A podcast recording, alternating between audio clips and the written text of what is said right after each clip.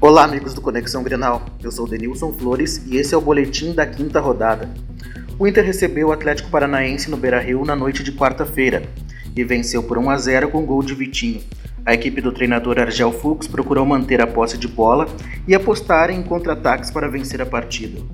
O Grêmio foi até o Pacaembu e em um dos melhores jogos do campeonato até esse momento, perdeu por 4 a 3 para o Palmeiras. A equipe de Roger Machado mostrou uma boa produção em seu ataque, porém novamente o tricolor apresentou os famosos problemas na bola aérea.